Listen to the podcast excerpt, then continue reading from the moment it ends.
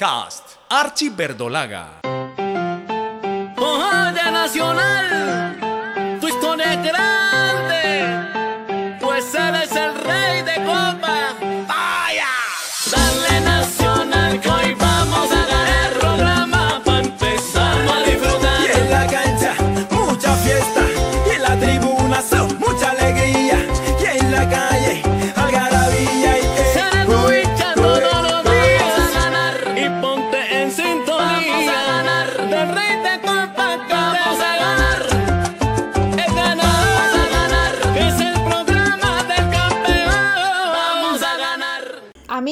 un afectuoso saludo. Nos place tenerles hoy un nuevo especial de Archie Verdolaga. En este episodio tendremos el recuerdo de un momento no muy grato para nosotros los hinchas nacionalistas, pero que hace parte de la historia verde. Esa historia que cada día se ha ido escribiendo y que puede dar fe de los logros conseguidos por Atlético Nacional para poder llegar a la cúspide del fútbol profesional colombiano. Tendremos los testimonios de Raúl Navarro, Víctor Luna, Norberto Pelufo, Rubén Carrá, Ángel María Torres y un invitado muy especial, el señor Juan Manuel Uribe, historiador de fútbol. Bienvenidos. En la vida, como en el fútbol, no todo es color de rosa. Atlético Nacional ha tenido que tropezar en muchas ocasiones para llegar hasta donde ha llegado. Más que tropezar es a veces reponer y levantarse. Eso ha hecho más fuerte al equipo verde. Como dice aquel tango interpretado por el cantante Armando Moreno, un tropezón cualquiera da en la vida.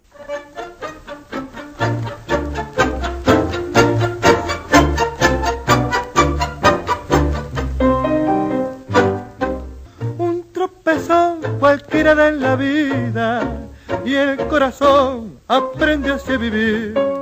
Pregunto, ¿quién no ha dado un tropezón en su vida? Como aquel miércoles 20 de diciembre de 1978, una noche hermosa de verano decembrino se vivía en el estadio Atanasio Girardot, todo dispuesto para disputarse la última fecha del cuadrangular final. Tribunas totalmente llenas, con un marco espectacular. Una linda fiesta futbolera montaron los hinchas nacionalistas con la esperanza que Atlético Nacional de Subeldía ganara el subcampeonato a los azucareros, al Deportivo Cali de Carlos Salvador Vilardo. El señor Juan Manuel Uribe nos cuenta lo que se vivió previo al juego donde fue testigo presente de aquella noche. Esa noche del 20 de diciembre de 1978, casi 30.000 hinchas que fueron al Atanasio Girardot ya sabían que Nacional no podía ser campeón, pero que el segundo puesto lo tenía a la mano de ganarle al Cali. Entonces había un ambiente de todas maneras festivo.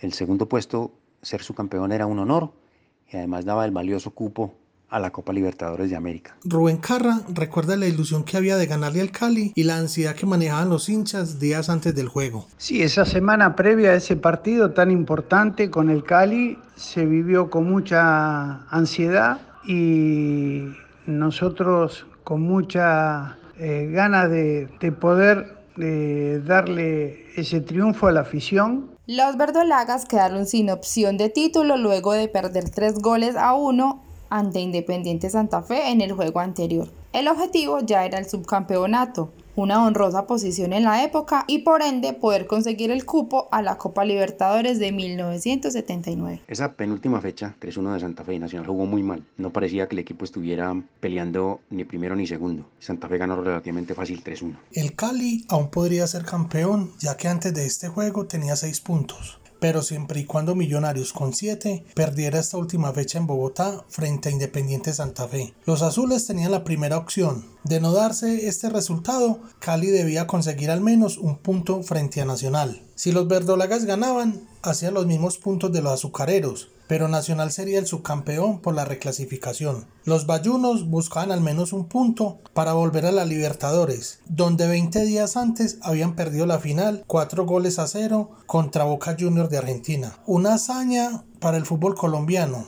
que Carlos Salvador Vilardo fue quien llevó al primer equipo colombiano a disputar una final continental. Ángel María Torres cuenta que vinieron con toda a jugarle a Nacional, a pesar de que se sentían reventados por la final de la Libertadores. Nosotros fuimos a jugar el partido como lo, siempre lo jugamos contra Nacional, porque eran unos, unos verdaderos clásicos contra este equipo, ¿no?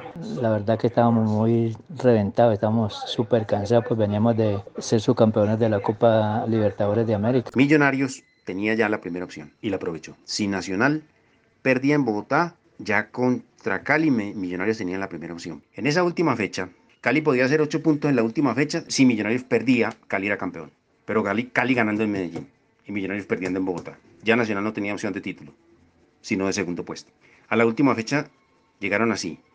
Millonarios 7 puntos, Cali 6 puntos, Nacional 4, Santa Fe 3. Por eso si Nacional ganando el Cali, Nacional estaba haciendo 6 puntos y por eso era su campeón. Pero Nacional ya había perdido en Bogotá al perder el 3-1 la opción de título. Al gramado del Atanasio Girardot saltaron aquel día Raúl Navarro, Víctor Luna, Alejandro Semenewix, Francisco Maturana, Pedro Sarmiento, Rubén Horacio Carra, Jorge Peláez, Hernán Darío Herrera, Iván Darío Castañeda, Osvaldo Marcial Palavecino y Héctor Candó, una nómina que mereció llegar a esta instancia con opción de título, pero un tropiezo cambió los objetivos, un equipo bien conformado, jugando bonito y yendo de frente con sus rivales en cualquier estadio colombiano, con sus excelentes jugadores que tenían y la rigurosa exigencia del profesor Subeldía, como lo expresa Norberto Pelufo.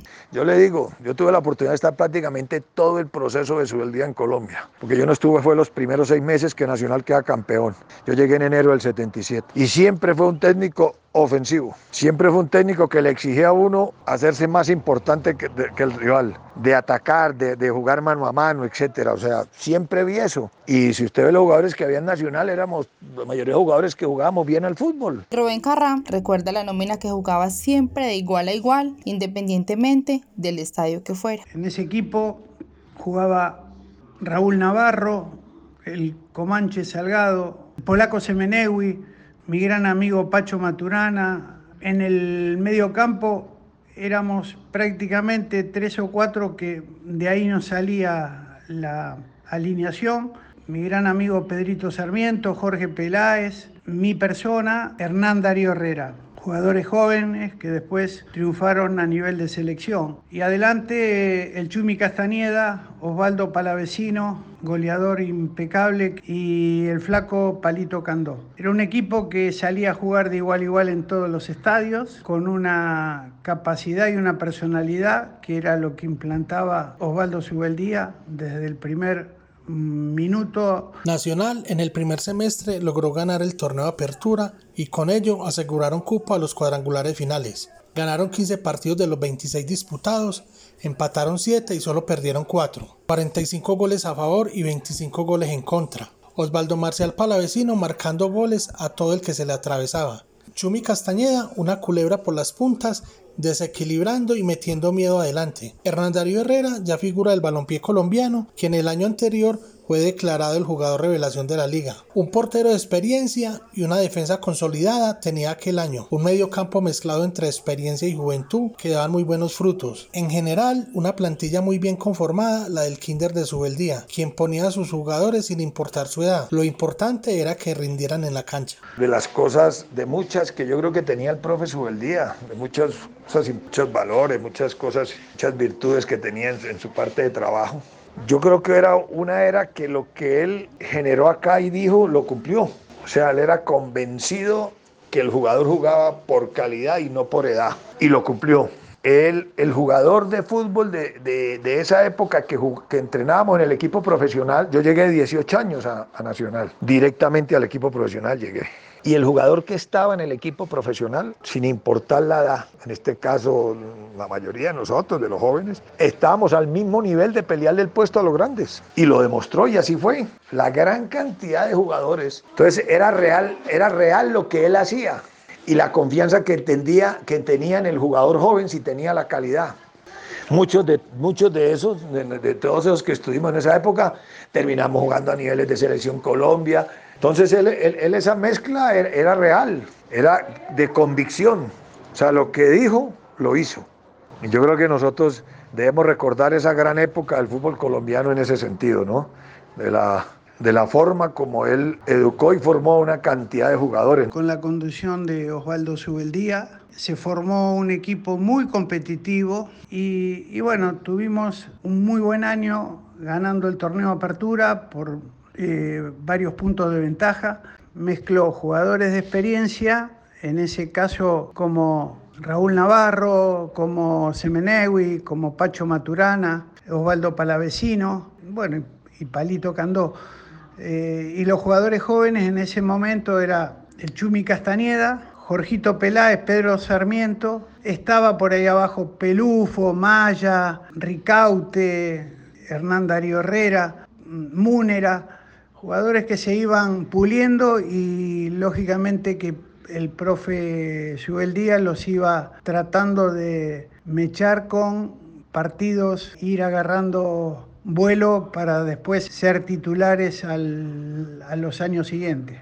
Rodó el balón y la ilusión intacta. Los presentes en el coqueto Atanasio Girardot transmitiendo energía positiva. No dudaban que en cualquier momento los verdolagas harían un gol y más que tenían en su nómina al goleador de la liga, al argentino Osvaldo Marcial Palavecino, un 9 de área que no se la perdonaba a sus rivales. Y así lo recuerdan Alberto Pelufo. Extraordinario goleador, pero extraordinario ser humano, Osvaldo Marcial Palavecino. De esos típicos nueve de esa época. Pala era buen definidor, no era rápido, no era muy rápido, era grandote, medio lentongo, pero no era rápido. Pero era buen definidor, buen cabeceador, pateaba muy bien los tiros libres y, nos, y fue goleador en todos los equipos que jugó. Pasaban los minutos y ese deseado gol no se veía venir. El primer tiempo terminó 0 a 0. Ya solo restaban 45 minutos y allí los nervios se comenzaban a sentir en los hinchas. A los 10 minutos del segundo tiempo, Subeldía hace un cambio. Ingresa Juan Vázquez y sale el volante Jorge Peláez. Se veía un equipo visitante encerrado, conforme con el resultado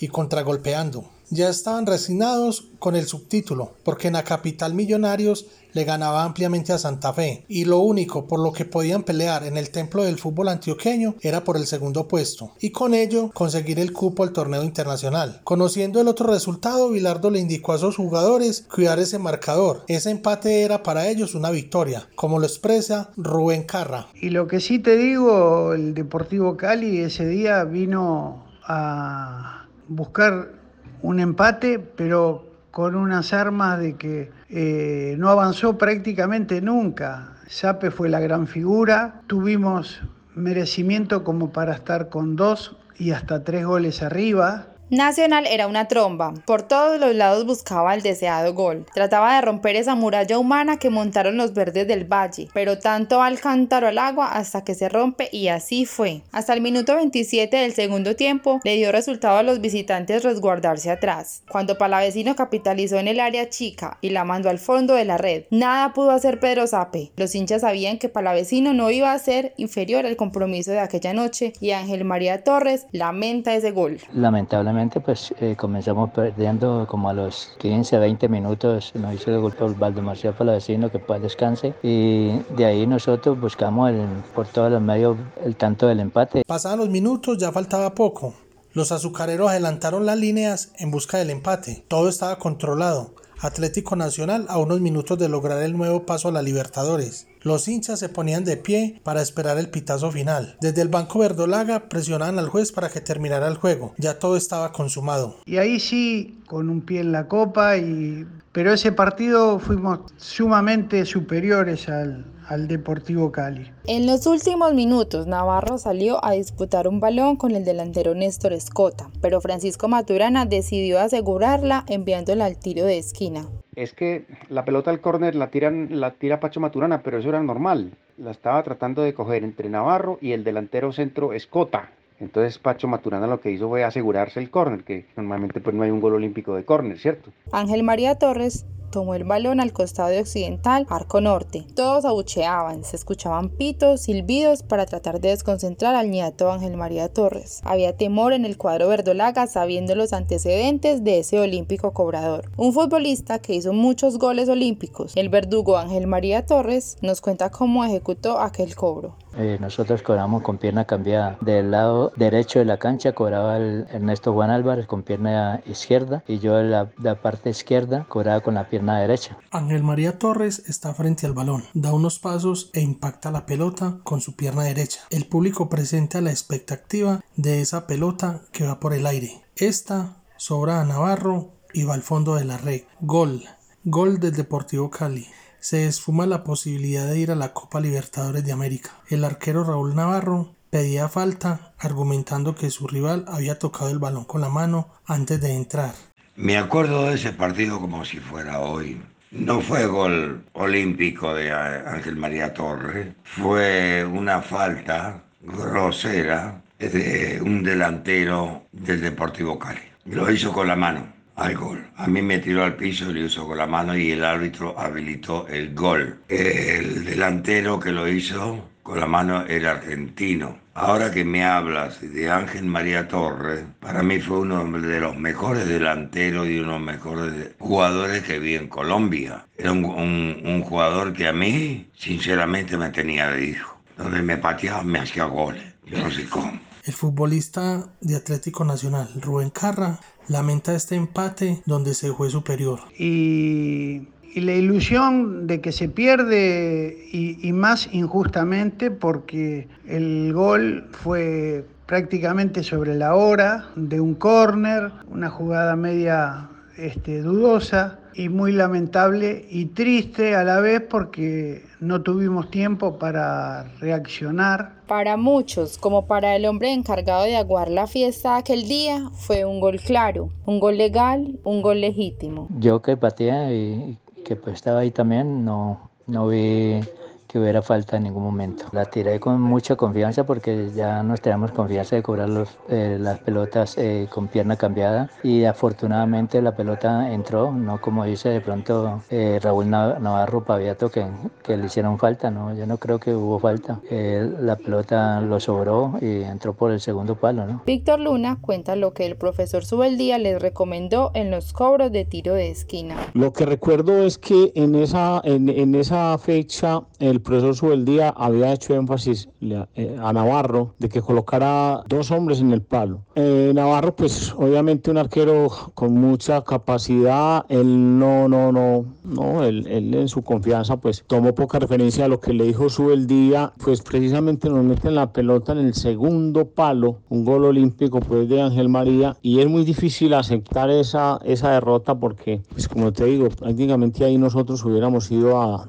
la Copa Libertadores el Atanasio quedó silenciado, caras tristes y de asombro en las graderías. Se esfumó el triunfo y de paso el cupo a la Libertadores. Se terminó en el tercer lugar con solo 5 puntos. Millonarios Campón con 9 puntos, su campeón Cali con 7. Osvaldo Marcial Palavecino nuevamente fue el botín de oro con una cifra memorable de 36 goles. Lo de la tristeza, lógicamente que, que no solamente la afición, nosotros eh, en el vestuario fue una pena terrible. Subeldía no nos dijo nada, sí, al otro día fuimos como siempre a entrenar y, todavía nos seguía el, el lamento de no haber podido darle un triunfo a la afición con tantos merecimientos se había hecho durante los 90 minutos. Tuvimos la gran mala suerte y la desgracia de quedar afuera en el último minuto con el Deportivo Cali. Partido totalmente injusto porque fuimos amplio dominador todo eh, el partido y desgraciadamente de que con ese empate quedamos afuera.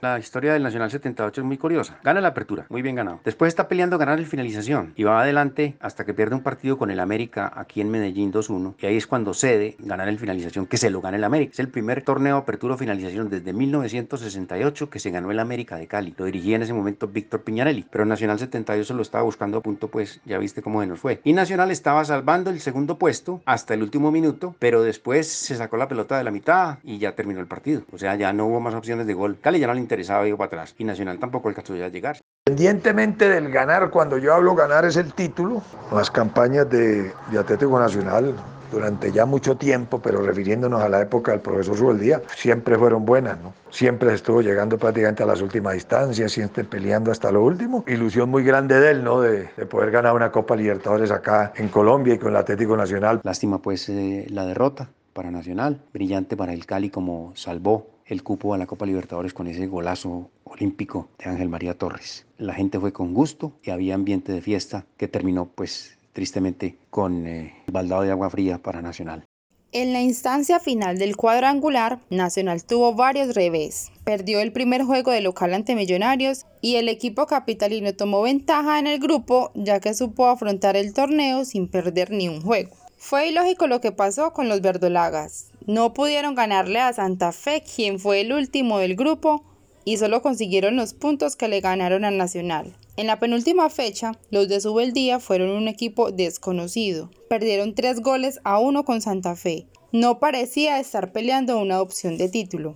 Otro año que pasó sin título ni torneo internacional. Atlético Nacional fue el mejor equipo del año. De principio a fin, fue el primero de la reclasificación. Y en el primer partido de la final pierde con Millonarios 2-0 en Medellín. Millonarios ganó a punta de contragolpe. Vía Willington Ortiz. Se encerró muy bien. Subeldía no se cuidó, sino que atacó con todo, tratando de ganar y en contragolpe perdió. Y Millonarios se ganó ese torneo desde ahí de punta a punta. Pero lo que más destaco de, de ese año fue la gran cantidad de, de puntos que se hizo en el torneo Apertura y Finalización, que fuimos mucho más que los equipos que entraron al hexagonal y que quedaron arriba nuestro.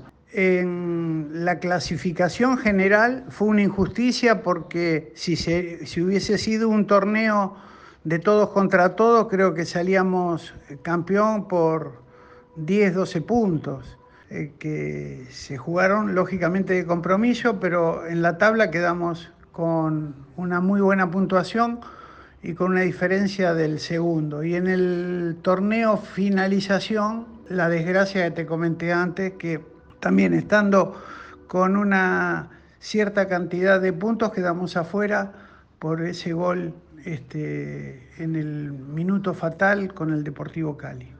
En ese cuadrangular del 78, Santa Fe ganó solamente tres puntos, quedó colero. Y los tres puntos se los hizo a Nacional. Ese Nacional que era un equipo muy destacado y que podía más fácil con Deportivo Cali o con el mismo Millonarios, no pudo con ese Santa Fe de Leonel Montoya. Ese Santa Fe jugó para los otros dos. Fue triste la manera como nos eliminan acá en, el, en nuestro estadio porque esa noche jugamos con el Cali, nos estábamos ganando, prácticamente clasificábamos y faltando, ¿qué? Faltando cuestión de segundos nos hacen ese gol olímpico Ángel María Torres. Y en el camerino pues es difícil lo que ocurre, en el camerino Osvaldo obviamente con mucha tristeza y también con rabia, o sea, era normal, ¿no? De la, la frustración que teníamos en ese momento, eh, eso fue ya sobre el, los últimos minutos, no había nada que hacer, el partido terminaba. Pues, o sea, yo apenas recién estaba empezando y entendía pues como que había que, que seguir construyendo. Yo, yo creo que yo era uno de los hombres más jóvenes de ese equipo en esos momentos. Lo que sí es eh, el recuerdo de lo que fueron los compañeros, ¿no? La gente que transmitía mucho fútbol, mucha madurez, había mucha responsabilidad en el juego y eso pues indudable que lo aprendimos de, de Osvaldo Juan. Pero ese era un gran equipo también, ese era el equipo de, de Bilardo, el Deportivo Cali también era un equipo con muchos argumentos. Entonces es un año en donde Nacional gana la reclasificación, es el mejor equipo del año, pero queda de tercero. Ya había perdido ese primer puesto, ¿no? El ser subcampeón era muy honroso, pero además en la práctica daba el cupo tan valioso a la Copa Libertadores. El subcampeón perdió honor, importancia y cupos desde que los torneos cortos. Damos final a este triste acontecimiento, el cual fue interesante haber conocido de él. Hace parte de lo vivido por Atlético Nacional en sus 73 años de existencia. Si Dios permite, luego volvemos con un nuevo podcast de Archie Verdolaga. Un fuerte abrazo. Podcast Archie Verdolaga.